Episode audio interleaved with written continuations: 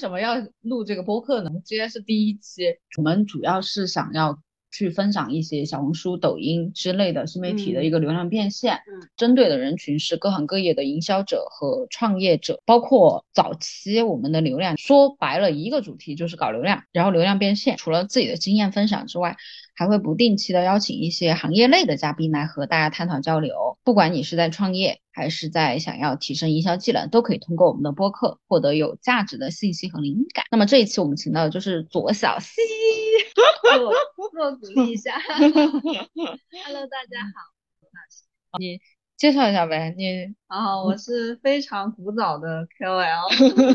那个时候好摄影 KOL。对，那个时候我们好像都叫 KOL，现在感觉大家都不怎么叫了。对，因为我们那个时候还没有网红这个概念，咱们那个时候都是叫意见领袖，各个领域、各个圈圈子的，对，那个时候就叫 KOL，那个时候连 MCN 都没有，对，你是啥时候开始？十年前，我看今年零三年，对，十年前你最早是在哪里？，POCO，我们咱们玩摄影的嘛，对咱们摄影就 POCO 图虫这些。嗯我那但 POCO 当时就是有流量、有人气之后，我是先玩摄影，然后人家跟我说你去把你的片子发一发，发完 POCO 之后，人家就说你把你的东西往微博上发一发，然后又去发了微博，背着走的那种。那你啥时候你觉得自己红的？其实我自己也没有特别觉得自己嗯红啊什么的，我主要比较专注，就是我喜欢做这事儿我就做，我也没有太在意什么红或者不红什么的。那你啥时候开始觉得自己有很多粉丝的？人家说我粉有粉丝，我就啊那就哎，那有问一个问题吧，你在路上被人认出来过没有？好几回。那个时候你有没有感觉？我觉得好有缘分。我之前也是啊，我有一回，我我朋友结婚，我去给他当伴娘，他找的那个跟拍婚礼跟拍的是我粉丝，他一见我哇，我说那你要给我拍好看一点哦。摄影是怎么学的呀？嗯，我其实也没怎么学，我那个时候其实我摄影，我我比较奇葩的就是人家都是去什么参加活动，去好好学摄影怎么拍什么，我是因为特殊的原因去拍照，我那个时候就是给自己拍。我拿单反给自己拍，我就是为了给自己多留点照片儿，其实也没怎么学，我就是自己觉得怎么好看，想怎么拍就怎么拍，这样来。就三脚架架起来自己就拍。嗯，我也是。咱咱俩都是野路子。对对，有没有一种感觉，就是美女摄影师又不怎么拍别人的，他们嗯就会觉得你其实不是摄影师。无所谓啊，其实一直没觉得，就人家老说什么我专业摄影师什么的，一般我就笑笑。其实我也没觉得说自己是一定是什么专业摄影师，因为，我就喜欢玩儿这个。那你什么时候觉得就有红利的，有了流量之后会感觉有不一样？拍了一年多之后就开始，就是因为有很多就邀请去公开课呀，去讲，还有一些就是专访，不同平台其实有很多专访，嗯，还有一些报纸、杂志什么的专访，跨了界的，就是我现在摄影这块儿，完了后来就美妆这块儿又很多来找我合作什么，又做了很多美妆类这种东西。美妆应该比摄影赚钱多了。对，因为那个时 候接品牌的这种合作什么的，全是一线那种大牌儿的，定期都会有。那你啥时候开始其实真正赚钱的话，嗯就是美妆这块儿的。对，还有挺多人想跟我学摄影的，教学了一段时间，但是我身体不太好那个时候，所以说就开了几期，我就没有再继续了。是线下还是线上？线上的那个时候你在网上接单会有流量，那会有人骂你？没有，没有，没有人网唯暴啊，或者唯一被骂的一回是那个时候我我玩微动摄影，那个时候就是比较奇特，它的效果会有点诡异。然后就是那个时候流量爆了一波儿，那因为新浪摄影，就是新浪微博这块儿就在推我，我觉得是这样的，一些新的事物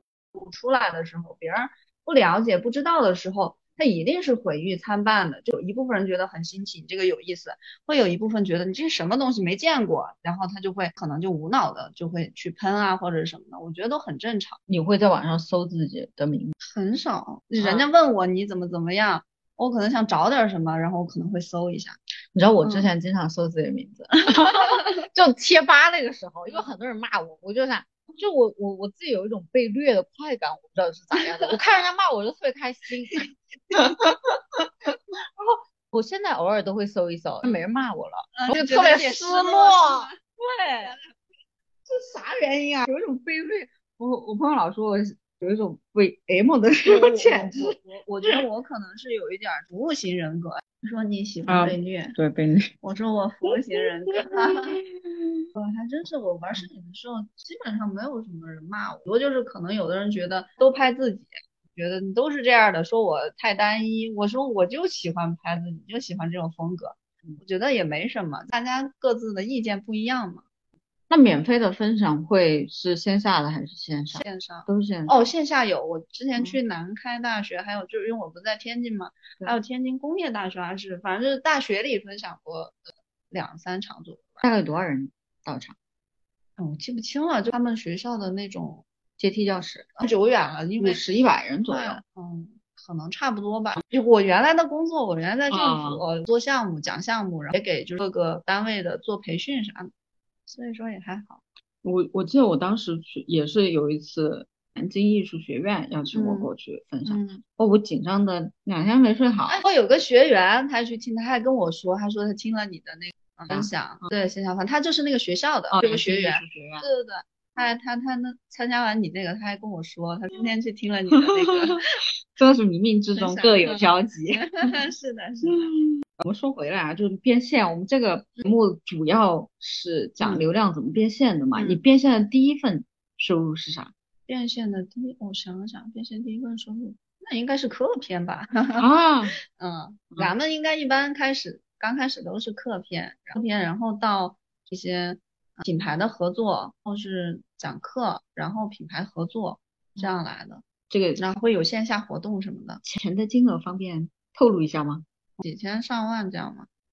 诶，那个时候的讲座和课片，还有美妆，美妆嗯是最赚钱的。对对对，嗯，每一讲座都是免费分享，嗯除了开那个教学，我教学嗯其实也蛮便宜的，当时。怎么接的广告呢？第一个美妆，哎，我忘了是，反正都是平台推嗯的，就可能编辑一开始都是平台的编辑，美妆的这种平台找到我，定期就是我们做那种内容输出的合作，整个月就相当于约稿那种，那个时候就是会置换吗？还是前期会置换？还是说就是约稿，就是每个月多少钱。签了可能三年吧，嗯对对对，但是后来他们那个平台不太行了，后来还参加过线下的就是平台的一些节目，那像一篇稿子差不多多少钱呢？两千左右，还可以啊，因为它是很稳定的嘛，就像一个月一个月三个四个这样。很好了，那赶得上一个月工资。那那个时候都没有辞职吗？我辞职了那会儿，哦我我就是因为辞职了，然后有一个这个稳定的，然后再去做自己的事。当时有签 MCN 吗？就是就是直接这个之后签的 MCN，这个就相当于你个人跟平台合作。对我个人的，那个时候拍照拍完照，很多人想买我的衣服，后来我就卖衣，我就我就卖了卖衣服，但是卖衣服嗯发现一个很严重的问题，因为我就自己一个人，后面的这个供应链什么跟不上，就比如说这件衣服卖爆了，后面的质量一一批哎比一批差，我就觉得这个真的是很很。就是我觉得会对不起买衣服的人，然后我就想找这种后后面的供应链合作啊，这时候就是会有经纪公司合作，那个时候还不叫 MCN，那个时候就是经纪公司，也没有成型的这种流水式的这种 MCN 的这种运作，那个时候都没有，都还在趟着石头过河的那种。当时就推了一个经纪公司给我，当时就特别想赶紧的跟我签签，签完了之后呢，跟我承诺了很多东西，包括后面的这种供应链啊什么，然后我就签了，那个时候也不懂。水很深，但是我们并不知道，噔儿就踩进去了。那后来合作就不是很，那确实这种商业运作的东西，他们嗯资本运作有一些东西，其实我不是太喜欢那种资本运作，就是目的性太强，会影响到我后期自己的这种内容方向。其实我我自己的内容方向是，其实是跟他们希望我做的内容方向是有冲突的，他们就想赶紧让我变现赚钱。对，然后但是后他们承诺的那些后面的供应链什么的，全部都没有给到。嗯，你知道那个时候其实好多网红都是被这些供应链看上，然后签的。我当时不是做汉服嘛，也有很多商家来找我，其中最嗯大的有一个是他们已经拿了好好几轮的投资了。哦，他给我的那个条件就是嗯让我必须一年里面有一半的时间在杭州。我当时在成都嘛，我觉得成都嗯真的是好安逸啊，不想走，就偶尔出个差，我觉得还行。但是其实我会发现，就我身边很多签的这种，创业型的，一定是你是身不由己。对就我觉得我签那个公司，我还算比较幸运什么呢？我比较自己说得上话，因为我签的时候自己粉丝多，嗯有粉丝了，我比较有底气，而且签的时候就是他可能会不像那种我们公司有很多那种签的那种，就是粉丝没那么多的，签了之后真的就是被公司牵着鼻子走。我还算是自己有底气的那种。嗯，是我身边好多朋友，每一个签了 MCN 机构的都是骂的，嗯就就 就他们的策略，我之前有研究过的。我自己不是在做运营公司嘛，嗯我也想要说是嗯能不能搞一点网红来签一签。嗯然后我发现最好的策略不是去扶持一个，或者是好好做，就广批撒网，签一批，我捞一批，然后看谁能够长高啊。所以所以后面很多那种撕逼的属于资本的东西嘛，资本的东西它一定是就是要就直接，对那像看结果。那像你之前就是广告有一些品牌，嗯你怎么选择这些品牌合作呢？因为你不喜欢，但哦是平台就要你做的。不是说了嘛，嗯我是其实自己比较有底气，我就是看不上的或者我不想做的，我都直接拒绝。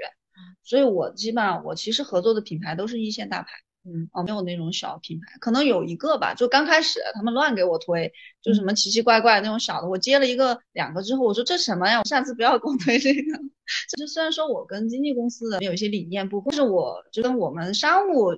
就是跟我关系很好，有个小妹妹特别喜欢我，所以说接接推广的时候。我真的是我觉得挺幸，我挺幸运的，就是他们对我就是这个很好，然后给我接的都是很好的这种合作的品牌。你知道现在有个这种商务，他去跟上周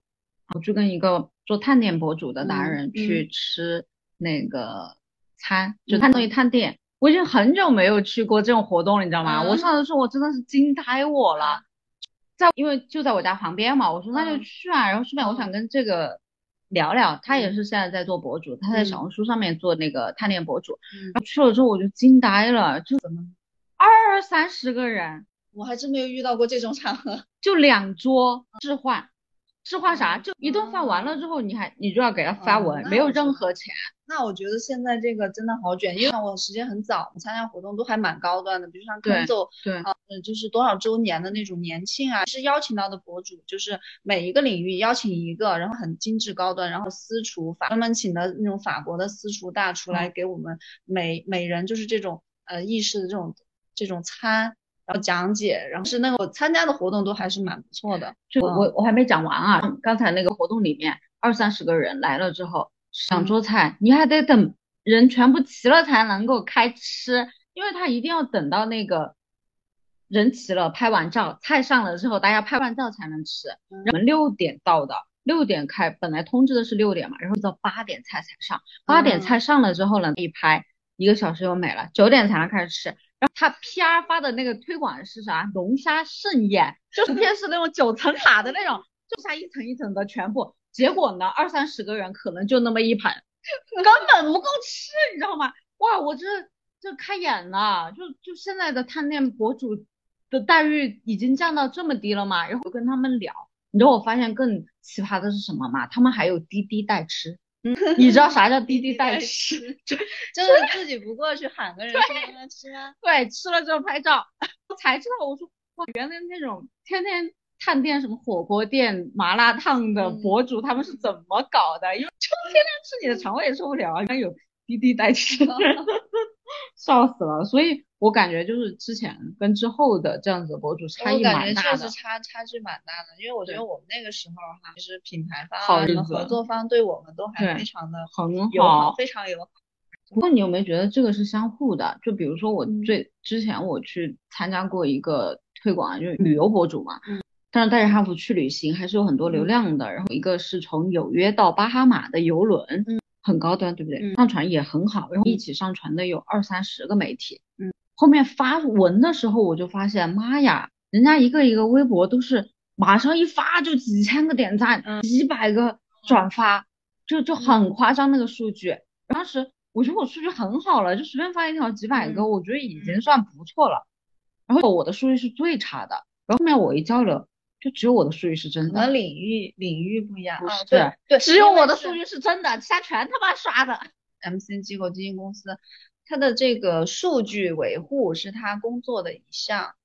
就他们都是有长期固定合作的这种数据公司的，对啊，所以我是这样的。我感觉这个就是一个恶性循环。比如说达人品牌找了达人，然后发现并没有给他带来实际的销量，或者说流量曝光，他们就会嗯对达人不好。他们对达人不好，达人就也会不好好做内容，就敷衍了事。为什么现在不太乐意就是啊做这个了？嗯是我慢慢都不做了嘛。我就是因为就是后来就你知道咱们原来那个时候咱的流量绝对是真实的，就咱那个时候的粉丝什么的就全是真的。嗯然后后来进入了微博，就是资本流入了之后，就所有的东西进入了这种资本运作的阶段的时候，它就会掺杂很多不一样的东西进去。我就是会觉得很纠结。那现在我也不想就是不想做这个了。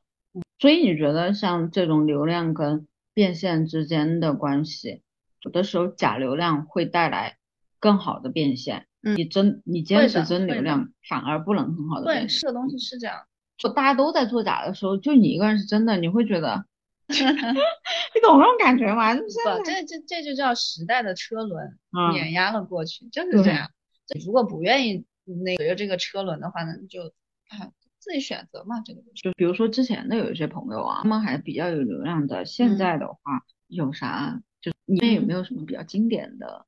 这样子的案例标本？可以不讲名字啊，以前嗯可能很红，现在可嗯能更红，或者以前可能很红，现在可能不红。嗯，现在时间也过去蛮久的。我说实话，这嗯真的能红起来的，都是就是面对接到公司，有公司的去有资本去捧他了。嗯嗯，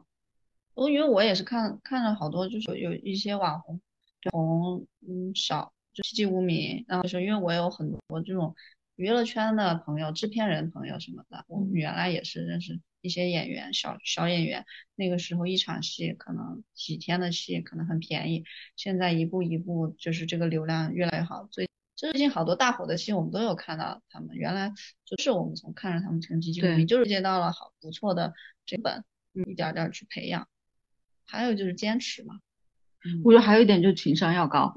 我看着红起来的，因为我们最早开始就玩摄影的那一嗯帮成都出来的很多美女模特，现在嗯。都有很多红起来。嗯。但我发现，但凡是红起来的，或者红过一阵子的，嗯。破圈了的，就不嗯。在网红圈，稍微向影视圈靠拢的，都是嘴比较甜，情商比较高的。然后但凡是那种比较高冷啊，就是嗯都走不长。那肯定的，你嗯。谁来捧你，你也得捧人家，这个捧对也是互相的，或者要么就很勤奋，又嗯。肯吃苦，嗯。然然后人家让你做什么，你就得做什么，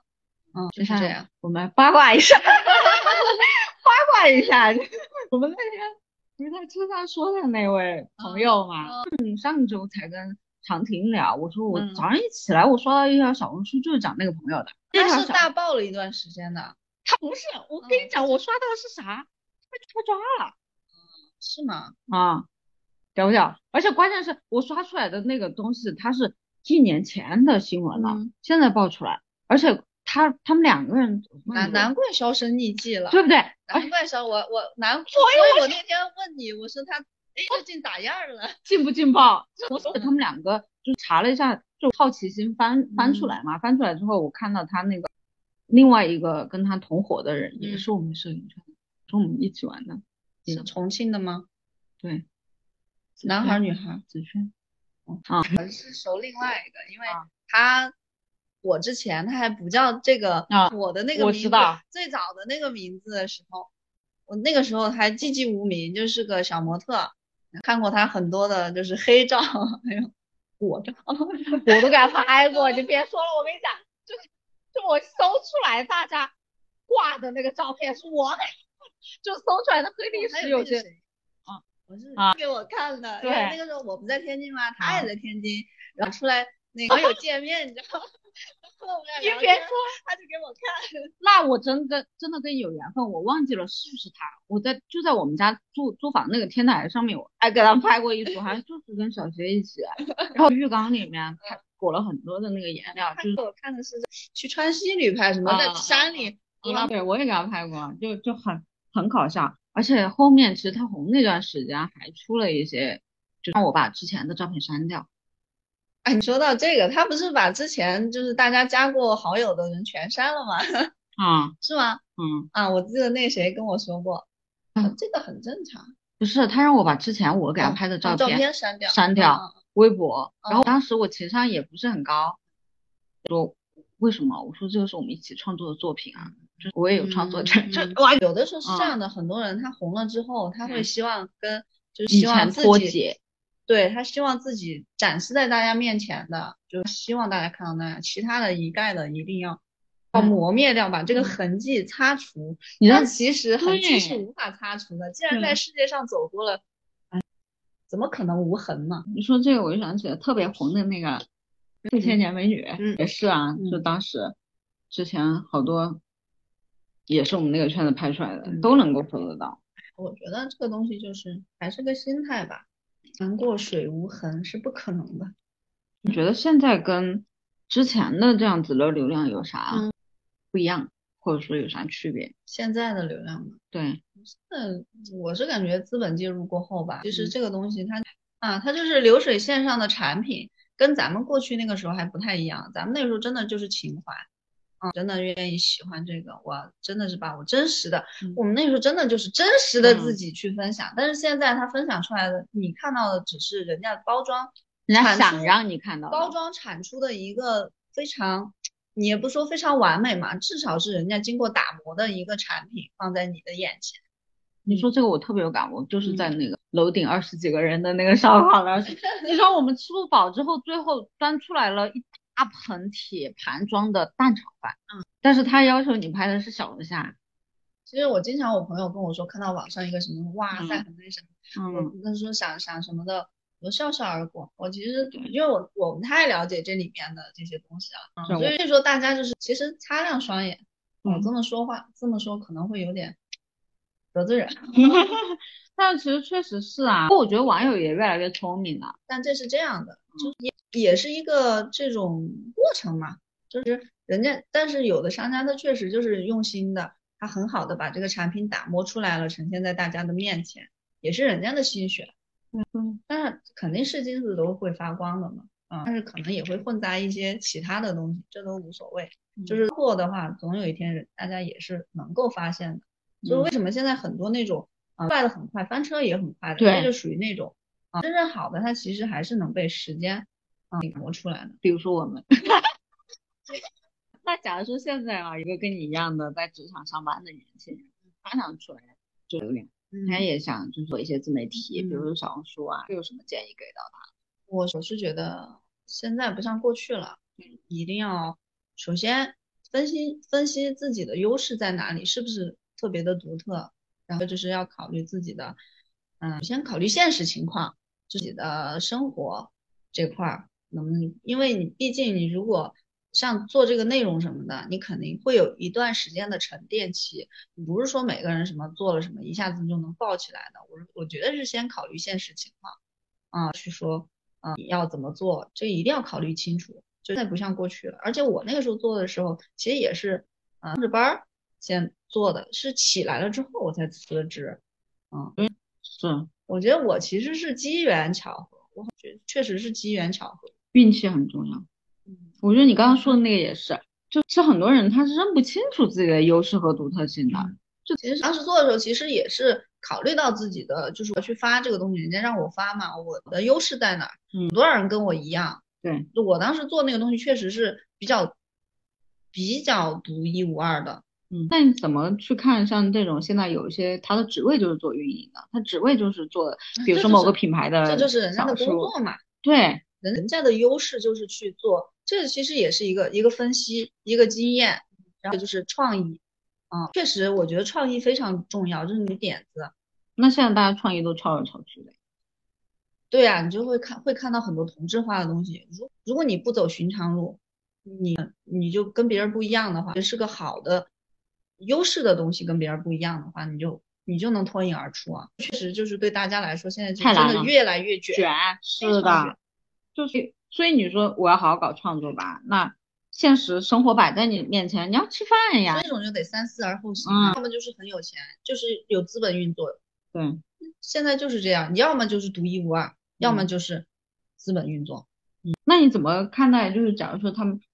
像我们现在其实也会面临这样的状况嘛，就是嗯。像我们作为一个运营公司，也会说我们好好给商家出内容、出嗯。创作，它其实它所带来的收益也不是稳定的，它也不是说你今天好好做了，你明天就能出来，但是所有的嗯。商家他都会要求你说，我今天给你钱，明天马上能够有结果，然后跟很多的。嗯，自己要去做自媒体账号也是一样的，嗯对，很多人他啊。其实看不清，我身边有不少朋友也是，他就是看别人做这个，对，他哎觉得好简单，就觉得呃这个做起来好，我也要这么做，但是自己自己做就不行，就是他没有去从根儿上分析人家是怎么起来的，对，人家人家的优势在哪儿，人家还有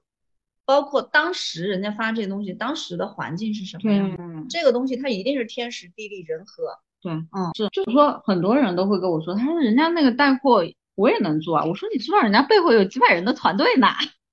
他只能看到镜头前面就一个人在那里讲，所以说能真正能起来的，大家都觉得好像都能侃侃嗯而谈，什么这对怎么样，那个怎么样，但其实真正能做起来，还是还是非常一个怎么说呢？对于有的人来说还比较容易，因为可能人家本身个人的特色非常的突出，啊，当个人特色不突出的时候，他后面的呃他的经历呀、或他的这些前期的一些东西就会很多。啊，如对吧？比如说你昨天那个小弟弟他变现的话，你知道就是做嘛，我这边也有个朋友，就是嗯，周二我还要去跟他聊，他百万百万粉丝了，嗯然后抖音封了的只有有一嗯。个百万粉丝的账号，他就是做星座，而且他们有一万名学员，付了费的，啊，嗯，他被抖音封了。对啊，现在他就嗯。到视频号上面了，小红书他也不知道能不能做起来吧，现在国家对这块儿的玄学的确实什么你老去讲命啊，讲这些东西，你不能去大肆去宣扬这些东西。对，踩缝纫机，你知道踩缝纫机的梗吗？啊你知道就那个两百万的嗯，他就嗯进去踩缝纫机了，因为监狱里面是要踩缝纫机的。那那个弟弟他他是从经纪人然后转到，他其实现在也还也还是这个是他那个是自己喜欢的东西，他做过很多就是大厂的这种经纪人，嗯就是在想说，如果像这种自己本身就是运营岗的，嗯为啥不自己做个号呢？就是自己做的号嘛。对呀但是这样，有的时候你运给别人运营，跟你自己做还不一样，因为别人有特色，你帮他运，你你给他打造他，和你自己，你首先人长得就不一样，人的气场，你在镜头前面的气场也不一样，还有就是个人的特色，他也不一样。我就好难啊，就是我能够做起来，但是我发现我要帮别人做起来还是有一点难度的，因为我有特色，人家没有，就刚好反过来了，你知道吗？你就得给他创造点特色，他能做的特色的东西。对，其实嗯去年我们那个项目就还是比较成功的，就嗯把它打造出来了，然后变现能力也挺强。但是今年就没有个人儿，我还是觉得有点难搞。对，没有人儿的话就讲故事嘛。讲啥故事？现在不咱们这种不就讲故事吗，也是。讲生活的故事，那如果后面你要再做一个号，你会嗯做啥？别人不太能会的东西，嗯，跨跨越很大，嗯，但是都是自己喜欢的。我就属于就是做做事儿就是做自己喜欢的，我不不会太去追求说我是为了赚钱去做这件事。当然赚钱也是很重要的啊，就是做这些事儿它肯定是要赚钱不赚，就是对于我自己的生活 这个来说，但是首先得有兴趣，然后是自己擅长的，没错。说白了，其实还是首先要提升自己的能力，自己能力到了之后，你再去做，其实就比较好做一点。浩浩他今天也看到他做了一个账号，他也是，他那个啊账号刚刚做起来就被封了，也不知道为啥被封。那个时候在抖音上还比较少，这种专门搁那耍扇子，他才嗯发了几条啊，然后好几个，然后那些小呃好多女粉丝嗯追着要见他什么的都。啊对，好多那种男的红了起来，其实很多。但是你看他那个也不叫红，你看他就发了几条，那个时候嗯嗯几年四年前了吧，只可能五年前。然后发发完之后，当时一个月，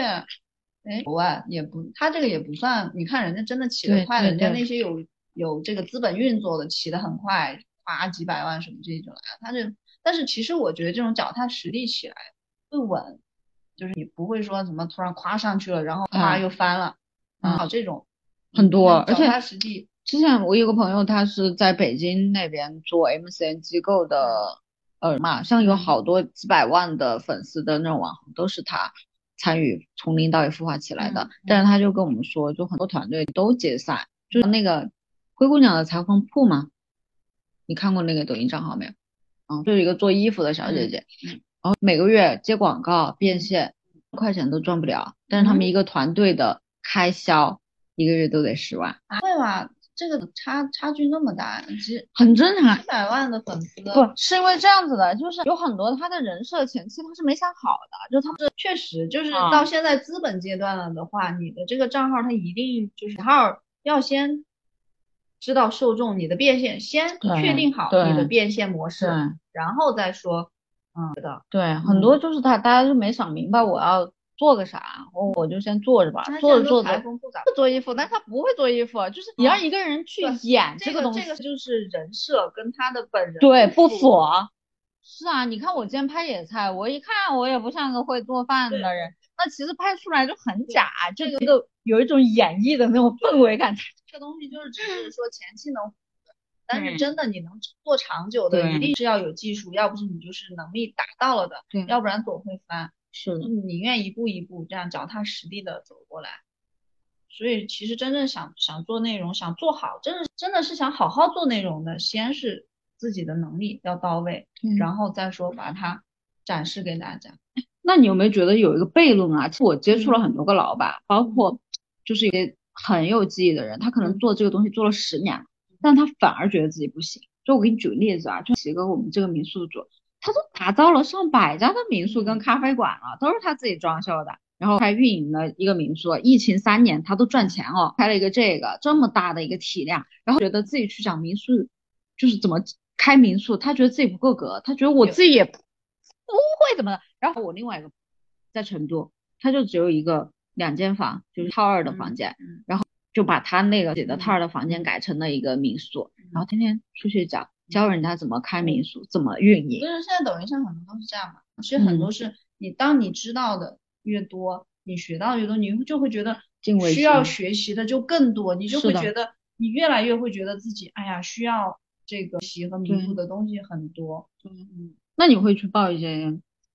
培训班啊，就是学交学费啊啥之类的不？是培训班。就各种各样的，不管是哪方面的，就是你交现在会付费去学习嘛？我原来付费学习的不少，就这属于我感兴趣，我都会去学，但是付不付费不一定。就是我有的时候，我觉得我还挺幸运的，因为嗯比如像我修道，我也是被师门追着去那个我学的，然后入门的这种，嗯，我还是蛮幸运，就是像在一些可能呃人家觉得我有天赋的这种呃情况下，人家会其实他是希望收我收我，就是希望我学习他的东西，嗯包括我那个我之后想做的那个，对，也是我那个师傅第一次见到我，八卦教了我一组八卦掌，我很我很快上手。他当时看完，他说他要收我为徒，他说你现在就叫师傅。我本来当时只是想去啊，你知道他当时想拍拍那个拍视频，我说我想哎，因为我不会嘛，我说我想看看有谁能呃点拨点拨我，教教我，教我一点，我先学着看看我能不能行。啊，我刚学了一下，然后马上就说我就说我说我要教你一个我们非遗传承的一个 那你怎么看那东西？它怎么去变现呢？我觉得变现是有两种啊，一种就是你有产品，精准的去啊对，还有一种就是我这种可能属于偏文化的内容，我觉得我可以，其实我自己也可以后后续是可以有很多产品的啊，我前期就是可以先让大家看到，嗯，我我想传传传播的是大家平时不太能看到的，啊，我先传播，所以就变成像刚才我们说的，就定位。要先想好定位变现，然后去倒退回它的那个。其实我后续的变现的，我是有已经考虑好了。啊。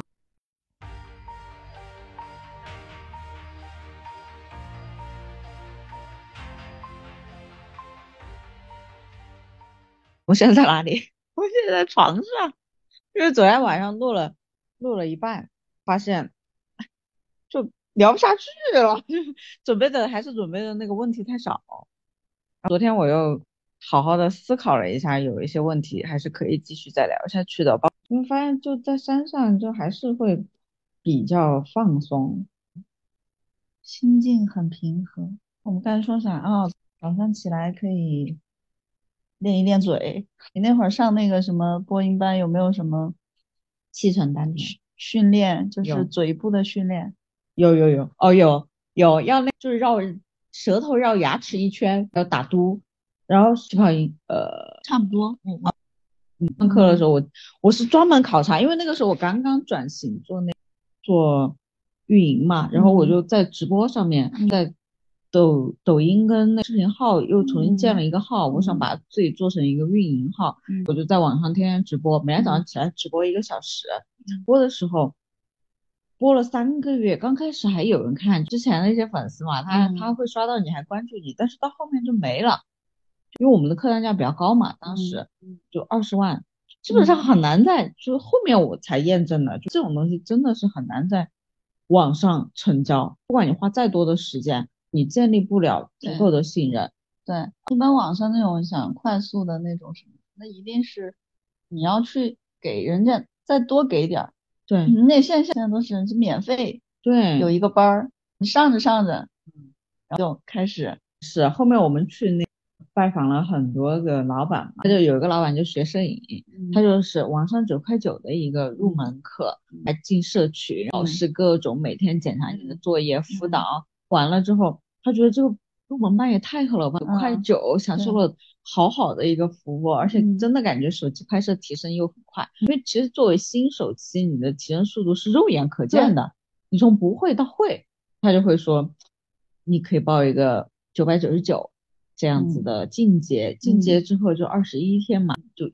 九百九十九，就一下贵了很多。然后他报了之后，完了之后又是一万多的，完了之后还有几万的那种大师。就他们整个体系是很完善的教育体系，现在所有的培训啊这种，它都是这样。我我也报，你你你报那多少钱？叫什么来着？声音训练的？我是私教线下的，因为因为当时我在线上也入了一个免费的，抖音上面什么今天限时一个有缘人零元，哎都这样都这样。进了之后我发现啊，就人太多了之后，其实我我可能线上的课上的太多了，我对线上的课不是很。有感觉了，我我现在最近这两年基本上都是报的线下的课会比较多一点，因为人与人之间的连接嘛，在我们现在做运营，他可能就还真的要到线下去面对面的去跟老板接触，所以我我就去线下，我也是带着那个运营的思维去线下找的，我在大众点评上面搜的，啊，大众点评搜那个声音培训就出来了很多，但是大部分不是声音培训的机构，它是演讲与口才，你知道吗？演讲与口才啊，就很古早的那种。我在大学的时候，演讲与口才特别火。其实现在也有。我去聊了大概有三个机构，就每次聊的时候，我都会故意放钩子，就他他就会调查你嘛，他就会调查你，你是做什么的？你做这个，你学声音是拿来干嘛？我就会说我做运营的，然后也可以帮像你们这种培训机构做运营。他也是为了要拉我这个客户嘛，他也会了解我们的业务。我我报那个班也是，还要你写你是什么职业，对，然后你学这个来干嘛，对，然后他他其实也在找他的，嗯，我说的不好听点，找他的韭菜，因为他培训这他其实是希望你进一步的，对，再去花更高的价去学，他会给你一个怎么说呢？因为现在很多人你学这个，要么就是为了赚钱，对，要么就是为了确确实实提升自己，但不知道干嘛。但他现在有一个点是他们的刚需这种。教师他们职业里面需要用到这个的，哦，可能因为我们入口不一样，我的入口是喜马拉雅，喜马拉雅就是他就跟你说，你也可以来当主播赚大钱，你可以在你的业余时间赚赚多少多少多少钱，你只要参加我们这个之后，你有后续的资源，就有这种呃签约的这种呃作作作者的这种资源，你可以来参加，因为我们喜马拉雅有很多这种网这种有声剧啊什么这些。你让我想起，你不交钱报这个班儿，你就没有资格去参与这些，你就没有，就就就给你一个，呃，你想挣钱，你得先花钱，对，进这个门槛是这样。很多那微信朋友圈下面不是都能够刷到吗？这信息流投流，对什么小白来考一个心理培训师吧？对，所以心理培训师最后也是你得交多少钱，加入他们的，你成为他的一员，为他们赚钱。其实现在都是这样。你说有没有？我觉得其实还是有，包括那个星座培训的，就他他说十个里面能有一个都算不错了。其实跟大部分人的他的认知也有关系。你看，就像喜马拉雅那个，我当时那个班儿可能二十多个人吧，二三十个人，好像不止，反正挺大一个群。然后每天老师都在里头发，我我我那个还好，不像你那个说很多人就学不过来什么的，那个就是他就全是。非常完整的一个教材，你去学就行了。每天是它按阶段的，第一天、第二天、第三天，每天都有不同的课，但是时间都比较短，你就去学。学了之后，老师就给你，你要这个啪戏，你要怎么怎么怎么，你要每天上传你自己的作业，老师给你点评点评，哎，你这还不错，你现在有进步什么什么的，哎，随时的在激发你的积极性。最后到啪戏，啪戏的时候可能大家都比较羞涩，我还还算是我抢着抢着，我觉得我要验证一下我自己的学习成果嘛。因为确实我一刚开始我的很多声音就是说话，因为我说话太太低了。我学这个我觉得还是挺有用的，就怎么调动自己的声音情绪，不同的情绪里面你是一个什么样的状态去说这个话。我就然后最后我选了一个角色，还那个情绪调动的极其的猛烈的那种。最后最后我那个还是个什么？我那是个清宫，是个是个后宫戏。然后最后我啪完戏，最后验证的成果就是那个啪戏嘛。啪完戏，然后最后还有好多人去加我说我演的挺好的。然后说你真的你应该加入我们这来来这个做这个有博有有声的这个博主。对声优。对对对对，他说那你在这块还不错，挺好的。我当时最后声嘶力竭，感情推动，最后因为最后我挂掉了，要回忆什么之前跟这个皇上怎么怎么怎么样，就属于一个之前很受宠，最后就被冷落的那种，原来情感波动非常大，可逗了。家里面的那个 角色好多都是这种，我觉得还挺挺过瘾的，反正我觉得玩一玩还挺好，但是最后说让我让我交多少钱几千啊，我觉得还挺贵的，好像八千多万。他们那有一个高级的那个班儿，说你很适合，你得，你以后可以以这个为生，来参加我们的有声剧的那个录制什么什么的。哎，我心想算了吧，这么多人抢。像这种，我老公之前报了一个 PPT 的班，也是，就刚开始老师讲的可好了，一个基础班，然后一个深班，就你可以加入他们去。用 PPT 接单，业余接单，他现在一定是靠这个来吸引你，最后真的去成交。你你得有一个什么激，就是这种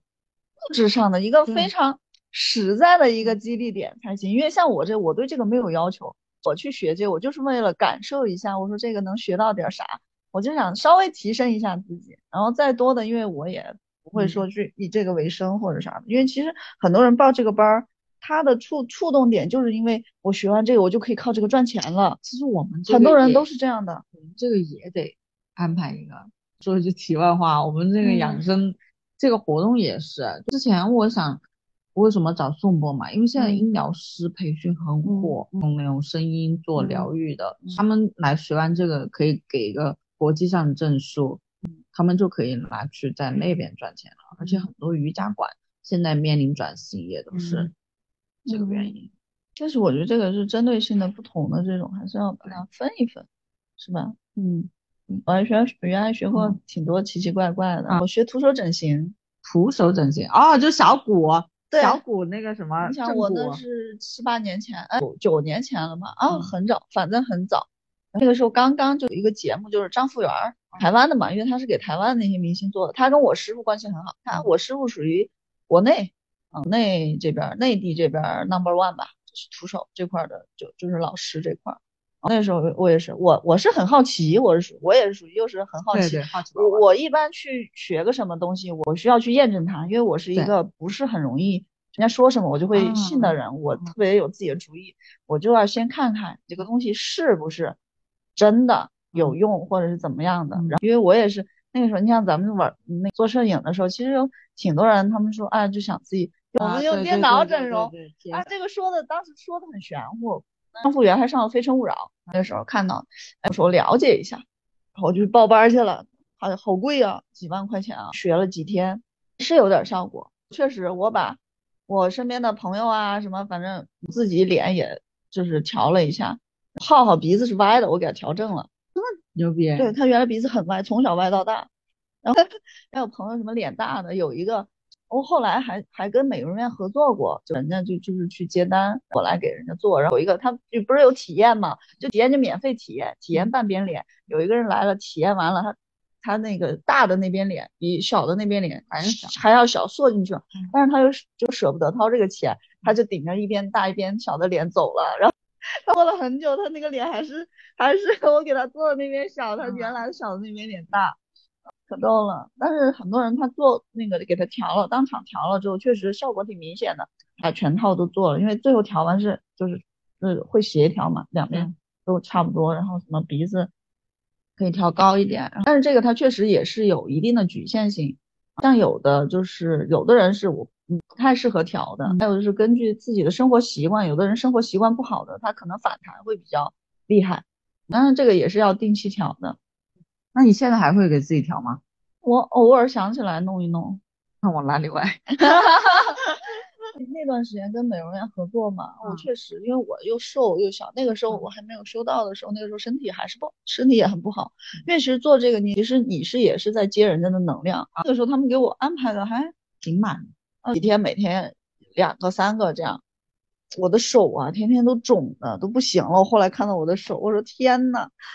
那不行了。我我觉得我确实不适合，而且就是这个其实挺费也挺费体力的。对，嗯，我感觉他们那种按摩也是。对对对，我都是确实了解一下，反正我把我的学交的学费都赚回来了，我觉得就可以了。我就体验到了，还蛮有意思的。那这个正骨。那它的原理是啥呀？就是就是中医正骨的，它只是用在了面，但其实我们那个徒手整形，它面部、身上都可以调。像我原来腿特别，我原来腿还是比较弯的，我腿都调正了一些，圈腿什么这些都可以调的。那那可以让你就比如说他们来了之后，可以教他们自己调吗？这个不行，这个一定要专业学习。那我们那个那也是给你发个证儿。什么徒手国国际徒手整形协会什么这个会员，有个徒手整形师的那个证吧，好像是。真的，这个办证的，就我有个朋友，他就兔子杰克兔，跟那个，但我估计你不不太认识，他不是网红圈内的，他是线下人群很广的。然后火人节他都会组织一些摄影师去参加拍摄，然后他也开班嘛，他也做摄影培训，但是他针对的就是线下这样子的中年。以上的人群，他们网上他更多是小白去报名，他就在国外注册了一个摄影协会，类似于摄影协会可以颁证那个，他就在国外去注册一个奖项，就是手机摄影奖啊，类似于什么之类的，在国内收徒，鼓励他的学员去投稿，然后颁奖给他们。定人家就要有一个成果节点，要有一个节点成果。嗯，比如说，其实咱们那个其实也可以有一点象征意义性的一个什么东西什么的，就算是咱们。自己亲手制作的什么东西都行，对我觉得他能够带一点啥回去。对，为结为啥？就感谢今天今天的节目就到这里结束。我感觉我们聊了半天，最后聊到知识付费上面。现在知识付费就是流量曝曝光口，流量变现的最好途径。对对，确实现在知识付费确实是变现最最便捷的一个一个路径。个人对于个人这种来讲。今天的节目我们就到这里，我们下一期的主题想听什么，可以在评论区给我们留言。好的，如果想要联系我们的嘉宾的话，可以来山青城山参加我们的山影活动。其实咱们能聊的其实还是很多，对，可能就是第一次录的时候比较紧，比较拘谨，还没有放松，还没有适应。我觉得能走出这第一步已经很不错了。这个作为第一期播客，我觉得还是很满意的。就突然想起来，在在车上想起来说我要做个播客，然后就隔了两天就在这里做了。我大部分人他为什么做不出来？出来混最重要的是出来，他大部分人都不出来，他都不做，然后做自媒体也好，做这种账号也好，他都不建一个账号，他都不往上发东西，他怎么能够红呢？对不对？他怎么能够流量变现呢？所以。现在年轻朋友们啊，不管你想要做一个账号，还是想要做一个自媒体，小红书也好，抖音也好，公众号也好，哪怕你发个朋友圈卖东西也好，你想要流量变现，一定得发，对吧？得先试错。对，好，谢谢大家，再见。谢谢大家，再见，真的是。先聊了二十分钟，昨天聊了三十五分钟，我们都还没有凑齐六十分钟的一个 节目。这个一定要六十。看别人都六十分钟，哦，我觉得还是因为准备不够，你多多列一些问题，你大概一个问题你列六个，嗯，列翻倍，好，列十二个，一个问题就大概觉得我们可以说五分钟的那样子，你就列十二个，我不知道我们能说几分钟，你知道吗？是这样，你一定先是尽量多列，对，尽量多列，然后有层次，先可能比较顶层的问题，然后点儿一点儿一点儿。一个下面其实你要列个至少五六个小嗯。问题，一层一层递进的那种，然后可能一个一个大问题，我们可能估计十分钟，那你嗯基本上就是六个大问题，嗯然后大问题下面你的层次一层一层一层往里细，这样着就下来了。哎，我觉得我们嗯。第一次复盘都都做得如此成功，复盘了，现在已经开始在 第一期节目复盘，那下一次一定会更好。其实我们不管做内容还是做活动，其实都是这么来的。其实一开始大家都做的很烂，但是为什么对摸着石头过河。对能够走出来？我觉得就是每有的时候看别人的成功案例，因为每个人是不一样的，你不知道自己的路是怎么样，还是得靠自己趟。但是有一些别人踩过的坑，你可以注意一下。啊，这次是真的再见了，感谢小溪的返场。